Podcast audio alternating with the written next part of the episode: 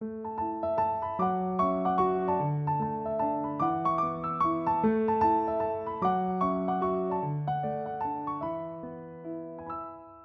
迎大家收听那可那个清华，我是主持人胖达。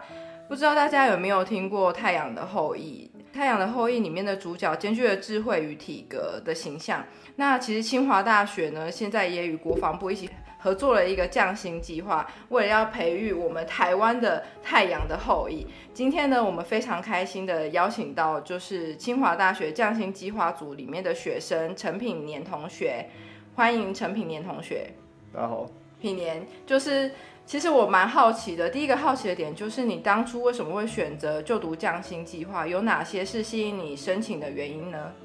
呃，有几个点比较吸引，一个是以清华大学的招牌，那另外也有因为我以前的体育训练，那一直以来我的体育训练就不断嘛，一直是用对的，所以对于体能这一块的负荷我是行。那再加上我们家庭的背景，也有一些呃军事之类的人在，在曾经是个呃军官，像我的爷爷他是一个海军的上校退役，那这样子结合起来，所以我会选择降薪计划。再加上进来清华以后可以学一些呃，因为不分系的专长，所以我们可以选择各式各样的科系。那电机跟资工这一块，可以在呃军队里面有很多。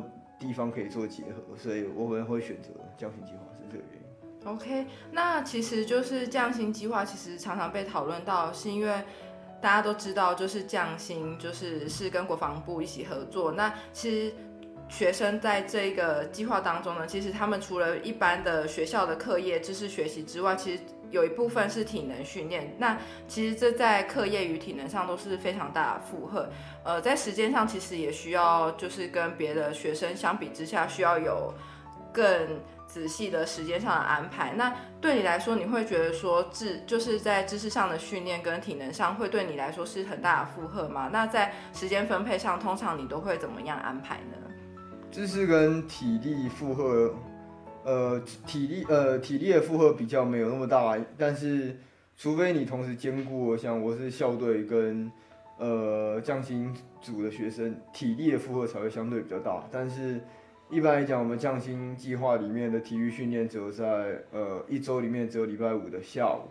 那呃我平常的一个礼拜这样的安排以来，会是偏向早上训练，然后。中间去上课，然后下午再训练，然后晚上回去读书。因为我同时也是呃校队的一个长距离的选手，那为了应长距离跟短距离分开使用，呃，我们有限数量的的时钟去训练，所以我们会我会把我自己的训练变成自主训练，然后拉到早上去训练。那中间就是我们。去上我们自己的主修科目，再加上因为有训练关系，其实有些人因为训练完以后脑袋也比较清楚，所以会偏向先训练后读书。那晚上回到宿舍以后，我们也会常做呃课业上的讨论，因为同系的人其实会不少，像电机跟资工系，尤其这两个系的同学会蛮多，所以我们都会去讨论呃这些课业在。因为我们也都住在一起，所以我们都会回到宿舍以后多做讨论跟交流。所以在课就是日常生活上，其实你的主要时间还是跟同系的同学在一起这样子。基本上我们是跟同同样都是匠心组的学生在一起。OK。那同系的学生大部分也会在附近。OK。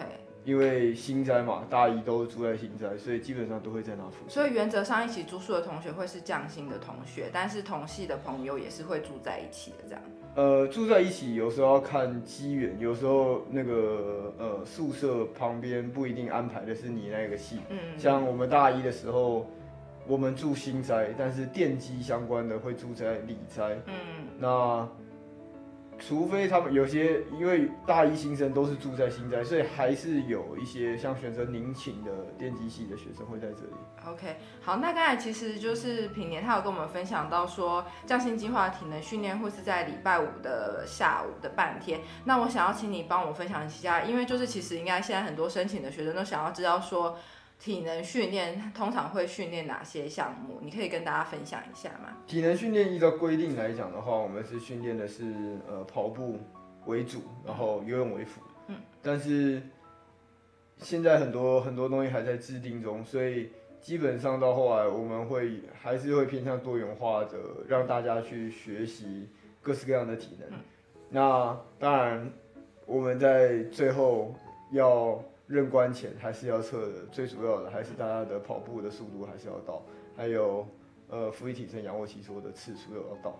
那我们当然还是追求最完美，就是大家能尽量拼到都是满分为主。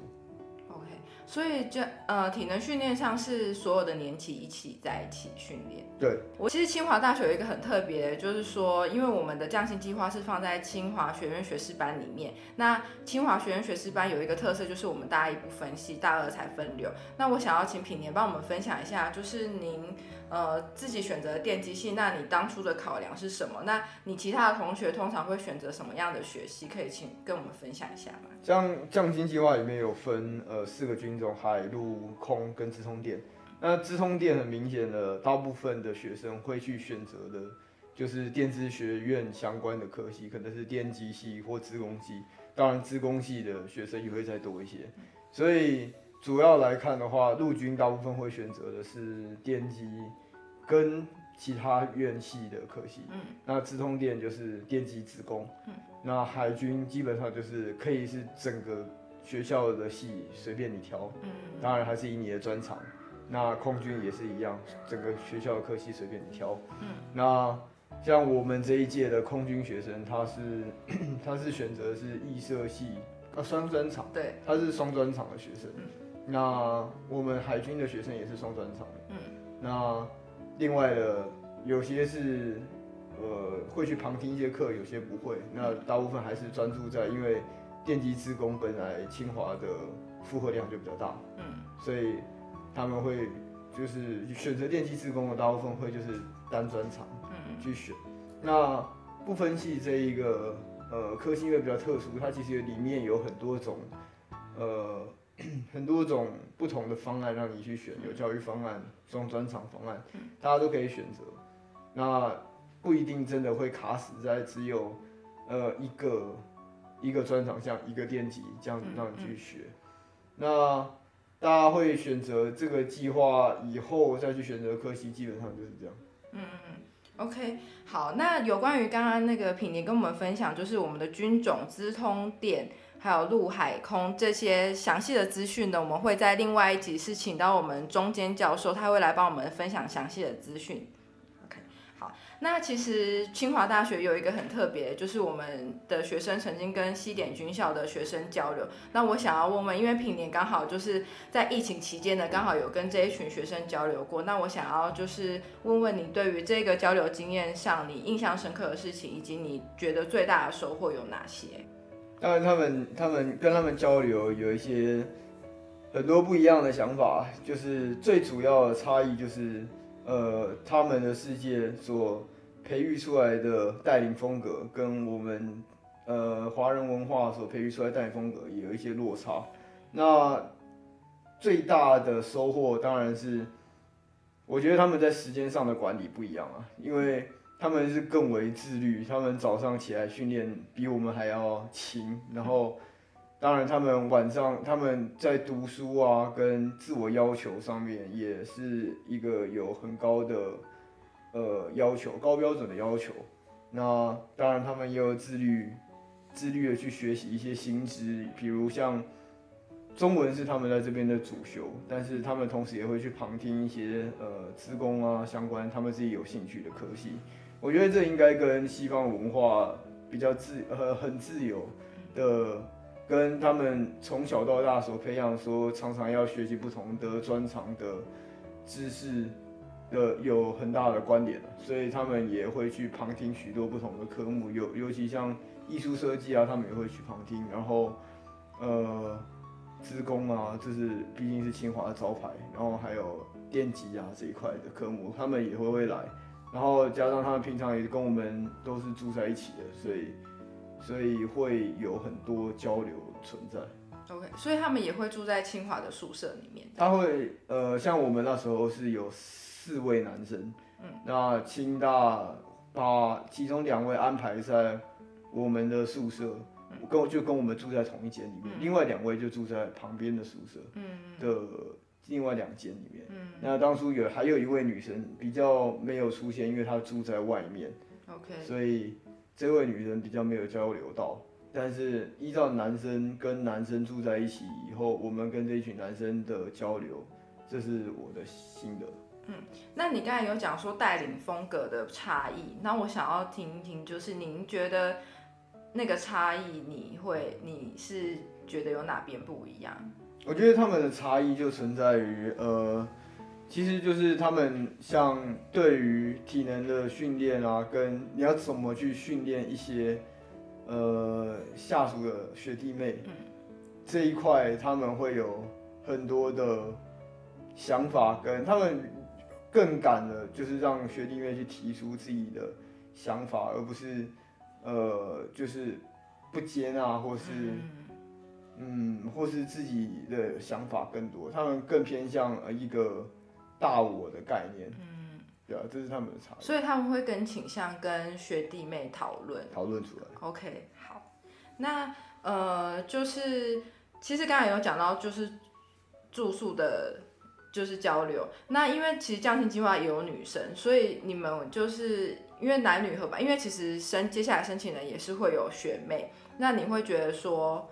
呃，你们在交流上会互相分享课业跟体能训练，或帮互相帮忙这件事情吗？就以你的经验，像那时候因为都是男生，所以我们我们我们那时候做了一个活动，就是有一天晚上我们就买呃披萨，让大家全部人一起来吃，那这样也让女生就是因为没有没有这些西点军校的人。但是还是可以在那一天晚上知道这一群人，如果在路上有遇到的时候，可以借机做交流。然后另外，我们也会加成一个群组，让大家去交流。那大家都在那个群组里面，所以互相也都能了解到呃中西方文化的差异。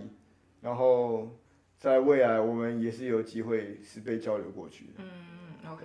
其实我觉得这个交流计划非常的棒，除了其实清华的就是匠心清华学生可以跟西点军校的学生交流，然后刚才品年其实他们做的这个交呃披萨交流这件事，其实也是让清华大学其他的学生也可以跟这一群学生有所交流这样。那呃接下来就想要问你说，因为你现在其实，在匠心生活已经一年半，你现在是二年级，那你觉得在这整个生活当中，就是你觉得你有什么样的成长？那你有别于其他清华大学的学生，你觉得你在呃，比如说视野上、经历上有什么比较不一样的地方呢？当然就是，虽然我们牺牲掉呃寒暑假要去受训，但是其实反过来想的话，也算是一种实习嘛。那就是在国防部里面去做一些实习。当然，成长的部分最大的还是体能，我的体能当然是更加的进步。那另外的就是时间上的安排哦，就是更加规律，因为不会容易就是说呃。因为因为你有双边的压力，课业跟体育的压力存在，所以你会随时的去找时间，想要去把你的体能提升起来。嗯，那课业同时也要兼顾，所以你要怎么去平衡两边的呃的训练跟课业上的压力，这就要存在于大家呃的经验了。嗯嗯，好，那呃。就是其实我们刚刚有还没有聊到，是其实匠心的孩子们他们在礼拜六的时候也是会上军事训练的课。那我想要请品年帮我们分享一下，说你在礼拜六的这个课程当中呢，你有什么样的学习，或者是你有更多的哪些知识的成长吗？当然，像呃我们其中有一些安排，像军事的英文、谈判学、理哲学，这些都让大家就是礼拜六可以去讨论、去学习，因为我们的教育中心偏向。呃，上课让大家去做小组的讨论，所以在讨论过程中，我们因为大家的呃观点不一样，一定不一样，所以，所以我们在讨论的时候，这些不同的观点去做碰撞，彼此也可以知道呃自己有没有想错或者是少想，因为错其实是相对的，所以应该比较偏向的是有没有少看到什么观点，或是少考虑到，因为大家的背景不一样，所以可能想可能切入的角度也不一样。我们是不是从哪里切入的方法不一样，所以导致我们的想法可能有一定的落差？那也不是说互相是对或者是错，就是不同的观点。那在礼拜六这样的小组讨论里面，我们学到很多呃，不管是谈判技巧啊。呃，逻辑上的呃转变跟如何去说服大家，呃，去了解自己的想法，这也是一个成长。嗯嗯嗯。好，那最后呢，其实又到了我们私心置入的时间，就是新的一年的降薪计划又在开始要准备申请了。那就是对于。有兴趣或者是即将想要申请的学弟妹，就是我想要请品年帮我们推荐一下，就是为什么你会想要推荐大家来申请降薪计划？那对于即将要申请的，你会给他什么样的建议？我推荐大家来选，是因为，呃，毕竟进入清华学士班里面不分析这一个这个大家庭嘛，里面大家有各式各样的专长，也可以接触到不同专长的朋友。那当然，匠心计划。进来以后五年，你也可以待在里面去做沉淀，去学习自己想要的。再加上你可以学习到如何带领许多团队去完成一些任务，那这些都是呃未来你想要带领好所有所有你的部下去，不管完成呃电机的研发，或是或是呃你想要带领大家去完成一个。演训所该具备的，所会具备的。那我是希望大家进来这个计划去学习，呃，如何领导，如何去谈判，如何去呃培养自己的一些正确的时间的管理跟安排，而不是染上一些坏习惯嘛。嗯嗯。那当然要准备，就是我觉得最需要准备的就是他的。外语能力，比如英文，尤其英文能力当然是最重要的，不一定要，不一定要很多种，当然很多种是一个很好的选择，但是尤其英文，英文是一个最重要，我们这个计划最为呃看重的一项语言能力。嗯最后，呃，谢谢品年的分享。其实我跟他聊了这么多，其实我们会发现，就是申请清华大学清华学院学士班的学生，尤其是降薪计划的学生，其实他们在时间管理上是更自我要求的，因为他们必须要满足他们课业上的要求，在体力上也需要满足就是学校的要求。那其实我们非常欢迎大家，就是有兴趣都可以。看我们降薪计划里面的内容，因为其实你申请的这个计划，那其实对你未来在不论是你的领导能力或知识能力，或是在自我管理，都会有非常大的就是学习。那今天聊了这么多有关于清华学院学士班降薪计划的。内容，我们的相关的资讯连接都会放在我们这一集的节目资讯栏当中，就是非常欢迎大家可以就是连接我们看更多的讯息。那请大家就是也是要务必仔细看我们的简章，简章里面会有最详细的申请资讯。那如果还是有任有任何疑问的话，也是欢迎大家可以看我们简章下面的那个联络方式，可以打电话进来询问。那最后还是要跟大家呼吁一下，就是降薪计划从今年度的二月二十五日的上午十点到三月十号的下午五点开，呃，这是我们的报名期间。那我们都是一律网络报名。那我们今年的名额有十名，非常欢迎大家都可以来申请我们这个降薪计划。那最后的最后，就是我们还是谢谢品年今天来接受我们的访问。那那可那可清华，我们下次见喽，拜拜，拜拜。